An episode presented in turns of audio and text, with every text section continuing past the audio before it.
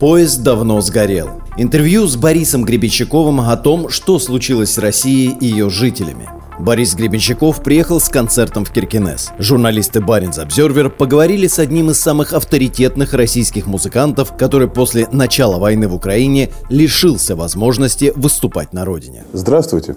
Вы сегодня в Киркинесе в 20 километрах от границы. Вы с начала войны когда-нибудь подъезжали настолько близко к России? Нет, и меня это совершенно не трогает. Почему вы уехали из России 24 февраля? Потому что я живу в Лондоне много лет, поэтому я уехал домой. Лондон дом? Да. А Россия? Россия страна, где я жил в течение 69 лет. Дом – это где находится жилище или где твои друзья, твои воспоминания? Меня не интересуют воспоминания. Они со мной, и они никуда не деваются, где бы я ни был.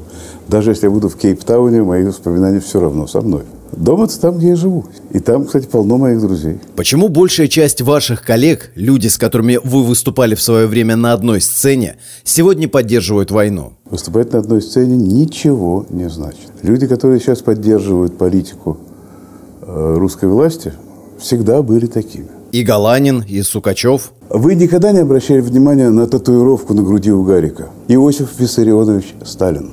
Вы бы стали татуировать Сталина или Гитлера у себя на груди? Нет, я ничего не имею против того, какую позицию они занимают. Это их право, это их совесть. Можете ли вы сегодня слушать таких артистов? Позиция исполнителя и его творчество. Для вас это одно и то же, или вы ставите какие-то рамки? Вы знаете, как правило, эти вещи неразделимы. Если вы можете представить себе того же Джимми Хендрикса, играющего песни «За войну во Вьетнаме», я не могу. Есть люди, которые ну, не, не до конца додумывают. И, может быть, им хочется, чтобы им было сейчас получше.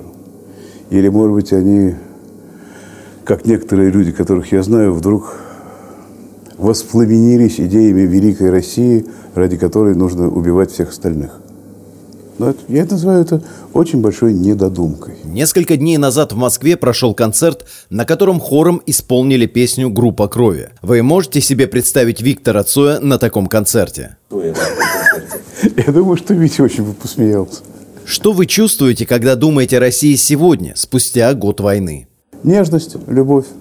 Та Россия, которую я люблю и которую я знаю, никуда не делась. Просто с людьми там сейчас тяжело. Люди, которые мне оттуда пишут, описывают, как там стало тяжело. Ну, все бывает. Бывает светло, бывает темно. Те, которые делают так, чтобы тем, которые вам пишут, стало тяжело, они ведь тоже часть России. Посмотрите на лица людей, которые выступают по телевизору, ведут разговоры о том и сём, как они кричат, как они ведут себя, какие у них черты лица, в конце концов. Ну, по ним все видно – вы знаете, раньше это называлось Урла. Но разве это не часть России? Урла – часть России. Но я, я люблю, честно говоря, в России другое. И оно никуда не денется. Как вышло, что песня «Поезд в огне», которую вы написали в 1988 году, получила такую актуальность сейчас? Почему в России ничего не поменялось? Я про, про это ничего не знаю. Она что-то получила? Потому что я ее с тех пор так, в общем, особенно не вспоминал. Тогда она была к месту. Сейчас нет. А сейчас поезд не в огне? Поезд давно сгорел. Остатки выведены в тупик и, и раскрадены полностью. Был период в вашей жизни, когда полагали, что жизнь в России поменялась к лучшему? Да, да, это было в 91 году, в течение примерно э, полутора суток. Почему так мало? А я быстро соображаю. А что вы увидели потом? Увидел то, что происходит вокруг, и почувствовал, что изменяться здесь ничего не будет. Почему? Сейчас многие говорят, это все вранье, будто россияне противники демократии, будто у них рабский менталитет. России нужна нормальная власть, и Россия станет нормальной. Как-то мне это напоминает э, письмо, когда русские призывали Рюрика княжить. Мы сами не можем собой управлять. Приди и правь нами. Тогда какое будущее у России? Я, не будучи пророком Моисеем или вообще пророком, ничего про будущее сказать не могу. Зачем нам, зачем будущее, когда есть столько работы в настоящем? Вы знаете, а давайте оставим будущее тем людям, которым совершенно нечего делать, которые сидят на кухне, пьют водку, дерутся друг с другом из-за прекрасного будущего. в то же время можно заниматься делами. И, кстати, все равно пить водку не мешают. Есть люди в России, которые считают по-другому, декларируют готовность менять страну. Я имею в виду российскую оппозицию. Часть ее уже сидит в тюрьме. Ничего не знаю про российскую оппозицию. То, что я знаю из таких ненадежных источников, которым я доверять не могу. То, что пишут в газетах, это ненадежные данные. Ни справа, ни слева. У музыканта есть возможность повлиять на то, чтобы война остановилась? Я говорю, нет. Потому что люди, которые нажимают кнопки, отправляют информацию и принимают решения, э, касающиеся жизни других людей, не прислушиваются к мнению музыкантов. И мы это все прекрасно знаем. И ваш вопрос – это чистое просто болтание языком. Они не прислушиваются к мнению музыкантов? Они же, в конце концов, люди? Нет, нет, вы не понимаете. Они не люди. Ими владеет другая сила. И они все людское, что в них есть, давным-давно угрохали на то, чтобы потакать этой силе. И мы все это знаем. Почитайте, что они говорят, но людского там не осталось ничего. Неужели у вас, у нас, у тех людей, которые сегодня рисуют флаг Украины на стенах в России и рискуют за это оказаться за решеткой, неужели нет шанса изменить Россию и его не было? Скажите, вы можете изменить погоду? Нет, по большому счету вы можете. Если встанут несколько сотен миллионов человек и начнут дуть вверх, то погода может измениться. Или там выкопать новое озеро. Ну, что произвести какие-то монументальные действия. Конечно, все со временем изменится. Просто поймите одну простую вещь. То, что происходит в России, на Украине, во всем мире, в Бразилии, там, сям, это все части одного и того же процесса.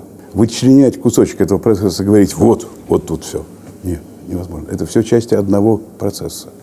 Поэтому влиять нужно не на часть процесса, а влиять нужно своим поведением на сам принцип – того, как течет процесс. После начала войны в обществе сформулировалось словосочетание «преступная аполитичность». Оно описывало людей, которые не интересуются политикой и в итоге допустили... Хорошо. Если вы, если вы идете против танка, у вас какие надежды?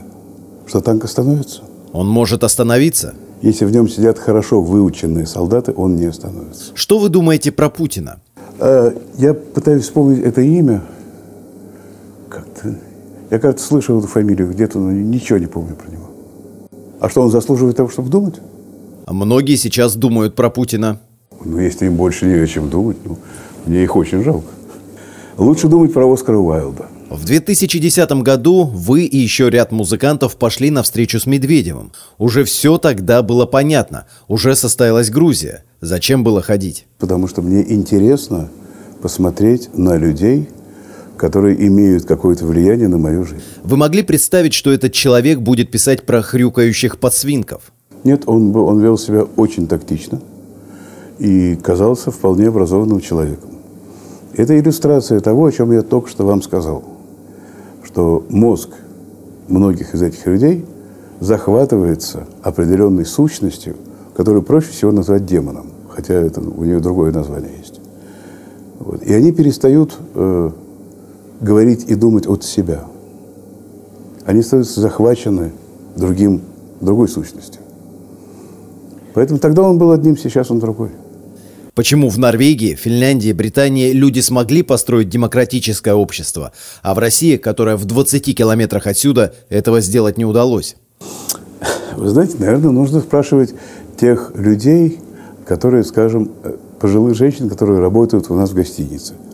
И все они почему-то говорят по-русски. Удивительное совпадение. Но почему-то они не в Мурманске, а здесь. Возможно такое, что вы запретите исполнять свои песни в России? Нет. Я считаю, что когда я песню спел и записал, она является собственностью не моей, она принадлежит всем. Поэтому все, кто хотят ее петь, могут ее петь. Даже на концерте в Лужниках? А где угодно. Это, это их право, не мое запрещать я ничего никому не буду. Слово, мое искусство давно принадлежит России, но не только России, всему миру тоже.